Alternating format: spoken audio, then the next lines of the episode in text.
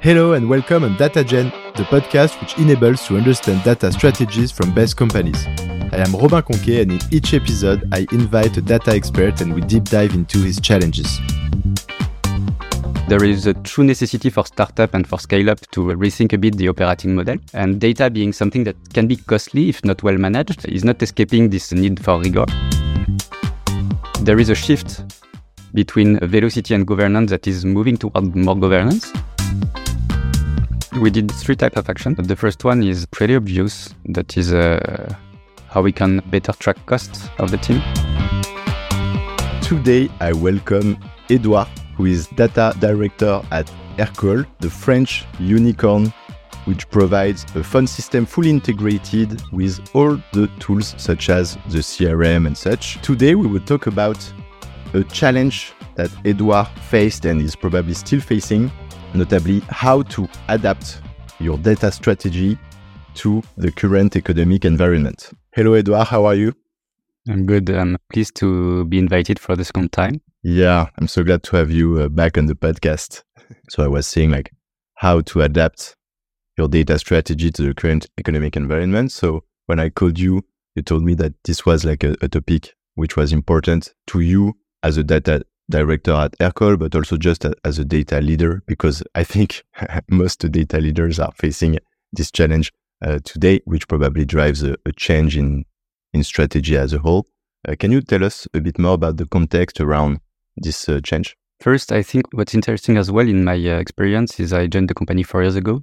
So I lived different phases of the company. I lived the hyper growth phase. I live now when the expectations of the market are a bit changing. So I think that that basically I, I just wanted to share a bit how we at Aircall we interpret this this change and how we are currently adapting. So I spent some time on LinkedIn reading articles about data in the in the past weeks, days, listening podcasts.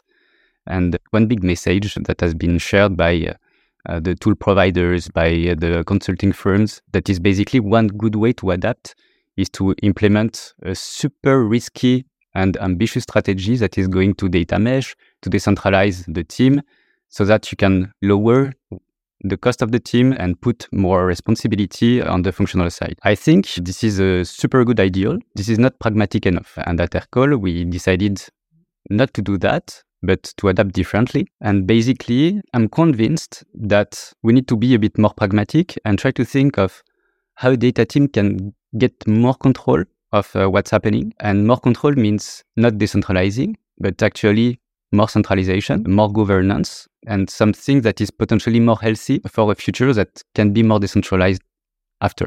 So maybe to come back, so the ecosystem has conscientized in a way that growth at all costs is not viable anymore.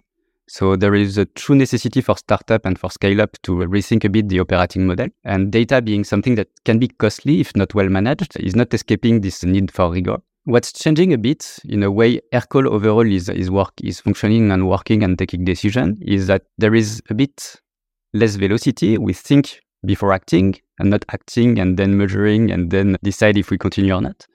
Secondly, we are centralizing a bit more the operations in the company. So before we had three poles, EMEA, North America, APAC. Now the operations are more globalized and centralized. So this is a bit sim- simplifying the organization. And uh, we have the willingness to invest into long-lasting projects versus projects that are, are good for the short term, for the growth, but potentially a bit a bit problematic in the future. The main conclusion of that is the company is more simple. There is a shift between velocity and governance that is moving toward more governance. And this is potentially easier to do data right now and to get functional knowledge for someone that is technical than acquiring the technical knowledge for someone that is functional because we are moving, changing system, changing processes. So it's basically reshuffling the data model and it's changing a lot. So it's not easy for someone functional to follow all these changes. If we get into really like more like the, the actions that you've implemented uh, in terms of data strategy or within like the data team, we did three types of action. The first one is pretty obvious. That is uh, how we can better track costs of the team. The second one is how we can better structure projects that actually understanding all the dependencies with the rest of the teams. And the last one is uh, how we can shift the culture toward more control and governance. And I'm going to start with this one uh, because I think this is a prerequisite for the other initiatives. So cultural shift is um, basically we decided to uh, to take a bit more control of the plane. Before we were uh, actually serving the leaders. Let's take an example, the CMO. We were serving the CMO toward the marketing strategy. So we were thinking, okay, what do you plan to do right now? And to do that, what are the metrics that you, that you need to follow? And we execute the list of metrics that the CMO wants to track. Now we are shifting a bit the governance, basically not working for leaders, but having a central governance that is shared within the leadership team where we define, where we explain what are the KPIs that we track, where we define, where we actually write down the definitions, and where we share, okay, now you're talking about net retention. Net retention, this, the, the only definition that you need to look at is this one. This is uh, the, the query uh, that this is where you can access the information and this is shared with everyone. So the idea is to get one single tr- source of truth for the whole company of KPIs, big KPIs that we track. So we have one central definition and when we, we say net retention, for example, this is there is only one definition. There is one benefit, which is that if you start to have like a broader view and that for one uh, KPI, you will do it once and all the company will follow it instead of maybe having to go like really personalized with each different department, you will uh, rationalize the data team efforts. So this is how a bit like also you, you think, okay, on the long term, uh, this is really more like uh, scalable to go that way. There are actually two benefits. So first benefit is this one. The, the other one is uh, we can actually focus on what matters at the company level because we, we know what are the, the KPI that matters. And then we can decline all our strategy of observability and data quality based on that. Yeah, resource, data source, and uh, and attribute that is impacting the important company KPI. Uh, we are actually uh, creating custom monitor on it. On the, the communication that we are doing on potential incidents, we are also uh, uh focusing on uh, on data where where it matters. I think it's also helping the team to focus the effort on topics, KPIs, and data that matters at the company level and not the short-term strategy of, of some leaders or operational teams when you are running a team that needs to be extremely close to the operational leader, basically you are a bit forgetting the technical side of things. So you are creating new pipeline for every new use case and you're not thinking on what the big picture and how you architect the main offer that uh, you're providing to the company. So we shifted that. So I, I think like you, you have the idea, the cost control, there is a lot of article around it. And, and obviously we, it's something that we implemented at Aircall as well is uh, basically a better tracking of the costs on the, the compute side, but also the, the, the budget and, uh, and SaaS that we are using and challenging if the trade-off that we've made in the past on uh, we pay to get a service is uh, still relevant right now. And last, there is an effort that you don't put so much during the high velocity phase is optimizing the queries. Like let's let's start with this one. We mentioned in Instacart they did a, a massive presentation on how they reduced their Snowflake cost from uh, 50 millions a year to uh, 20 millions a year, and basically there is nothing uh, incredible. It was just uh, put more control and optimize some query. Uh, this is what we we did as well. So we decided to invest time into query optimization, but not doing by yourself. We are limited resources, so basically we we we were thinking how we can streamline that. So we were partnering with with a company that is called Aria that is basically using um, Gen AI to uh, identify queries that are not optimized and to test the potential optimization of it and uh, and to do it uh, in parallel and massively. So they are taking a query, suggesting an improvement, testing the impact on the cost, and if it's still the same result, and they are able to do it uh, like massively. And sometimes it's not super complex, but to do it automatically, like you're, you're just saving costs a lot of time of data engineering. We have some queries that we can improve by 30, 40%, like easily. Uh, the second axis was we decided to do some migrations of tools that were actually too expensive for us. So, f- for example, we had Segment. Segment is known to be expensive. So we decided to migrate to RudderStack that is less expensive. And because the way Segment was pricing us was not scalable with the business model, they're pricing by number of events.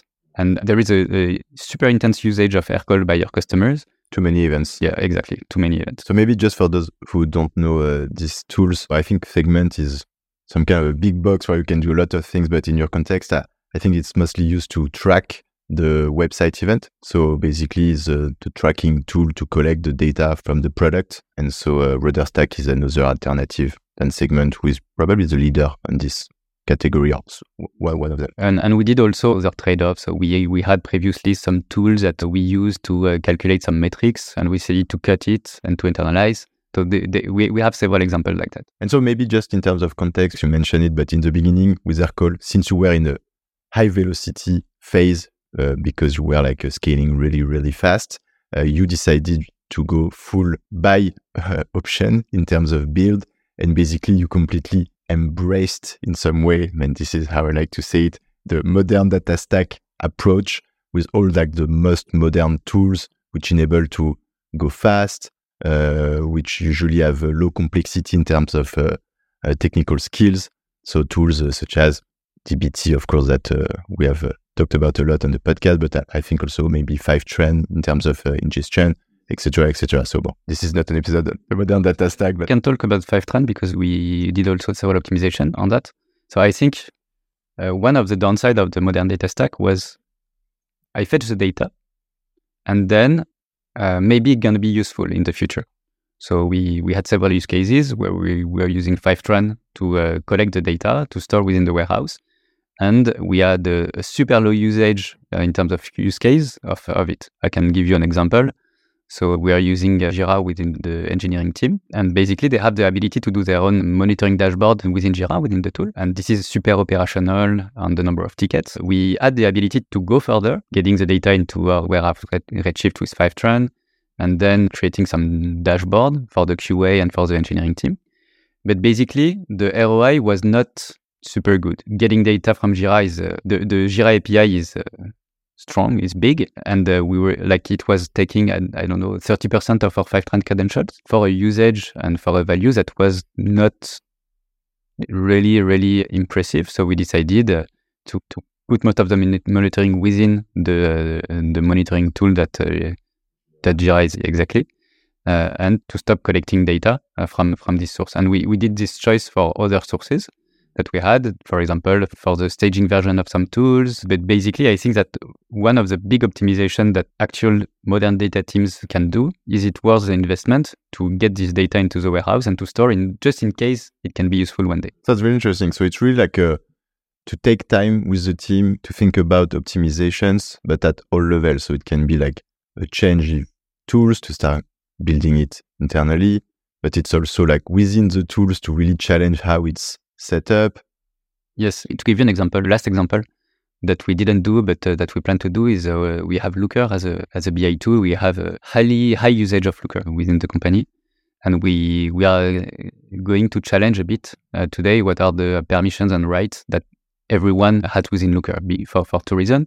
The first one is the, we openly share a lot of content historically, which is not always needed. So we have some people that basically don't not have real need to use Looker, but they are, they are using it. And uh, we have people that are creating dashboards, and uh, we need to put a bit of more of, of, control on the content that they are creating for other teams because it needs to be maintained. So in terms of run, the, the question is how we can provide a service that we can maintain at a good level, even if the a lot of sources and process are changing. And this is probably the, the next big step is to optimize the way and to rethink the way we are using Looker as a BI tool in the company. The last topic was the, the consciousness on where we invest our effort and how we put a strong governance. So we, we have the chance to, uh, to have a central team. As we have a central team, we have also the possibility to arbitrations between project and topic. So, so what we've done is that with my with my boss, CIO, we, we we started to, to create a company-wide process of uh, project prioritization, where basically everyone is sharing projects and uh, where there is a governance to review and to prioritize them. Okay, uh, this is I like I can give you an example. I have a project around call quality to improve call quality in, in the company. I think this is absolutely crucial to do it in the way we are serving the customers because uh, we are providing a phone service, uh, a phone system, and now you need to express the need, explain why you are doing this project, what are the goals, what you expect it, it as a benefit, and we can give the, the possibility to the leadership team to define, okay, call quality is important, but there is more important topics. So uh, basically, the, these other topics need to be prioritized. There are some topics that we try to, to optimize and uh, everything that is not within the within the company-wide priorities, we need to do trade-off and we need to to accept not doing it. So I can give you uh, different examples. So when there is a project that is relatively small and that can be done at the operational level. We accept not to do it, but it's just super clear that uh, we are not maintaining then uh, the data product that has been built using using Looker or the dashboard that has been that has been built. The second one is uh, the support. I don't know if we talked about that, but we also have an offer that is supporting the, the rest of the organization. They're creating tickets, we're answering tickets because they, they, they need data for, for decision or for something. Um, and, and there is a question on how we can also automate the way we are doing support, uh, just providing the skills to the rest of the organization, but to do support, not to do super uh, super ambitious project and products. And I, still, I think that there is a, a trend on on uh, how we can transform uh, natural language based questions into queries. So I, I really think as well this is a trend that we that we need to to follow and to test uh, in the in the coming months. So I will be happy to do another episode if you manage to crack that. So I'm sure everyone is interested into this topic, and um, it's it's really interesting. And I'm thinking about um, two things. The first one is when, when you say that you've implemented this process to prioritize now at a global level, and I mean in doing so to deprioritize some projects. This probably uh, creates a lot of uh, frustration. What is the best way to to tackle that? No, this is this is a like really truly this is what was the most complex part of it is how we can accept not not to not to kill a project but to deprioritize. Not saying that it's not important, but uh, it's just that we don't have actu- currently the resources to do it, which is super different than before because we had, we before we had an important topic. Okay, the topic is important. We hire someone to do it. Now it's just how we can be more conscious the effort that the, the team, the company is making toward the, the important project.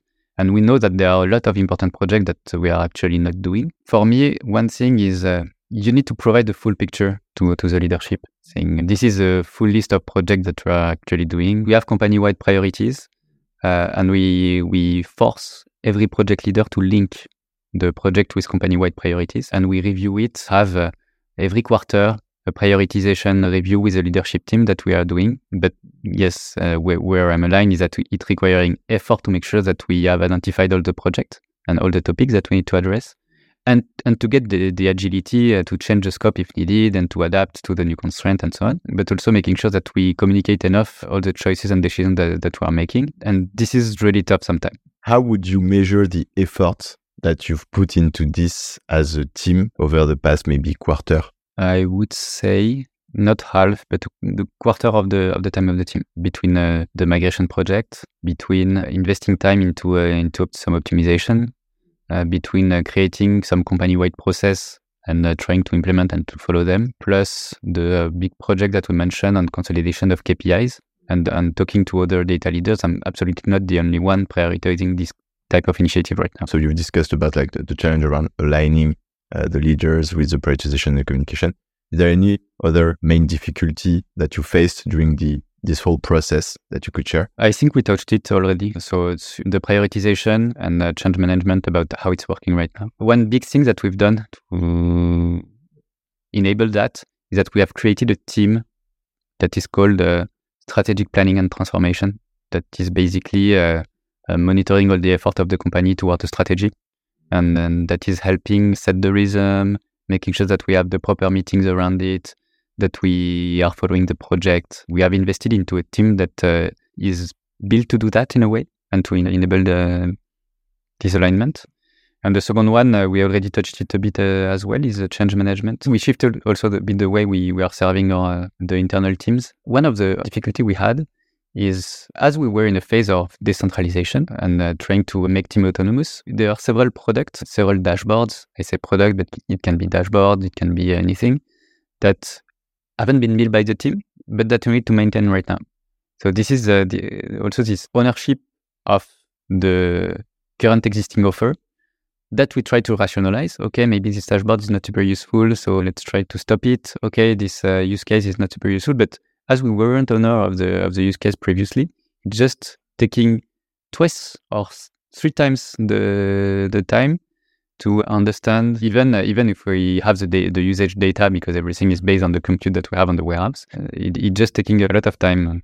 Edouard, we are arriving at the last questions. So actually, I'm happy because these questions uh, were not framed exactly the same way when you came on the podcast like a, one year ago or two years ago, apart from one question, but I will ask it again anyways.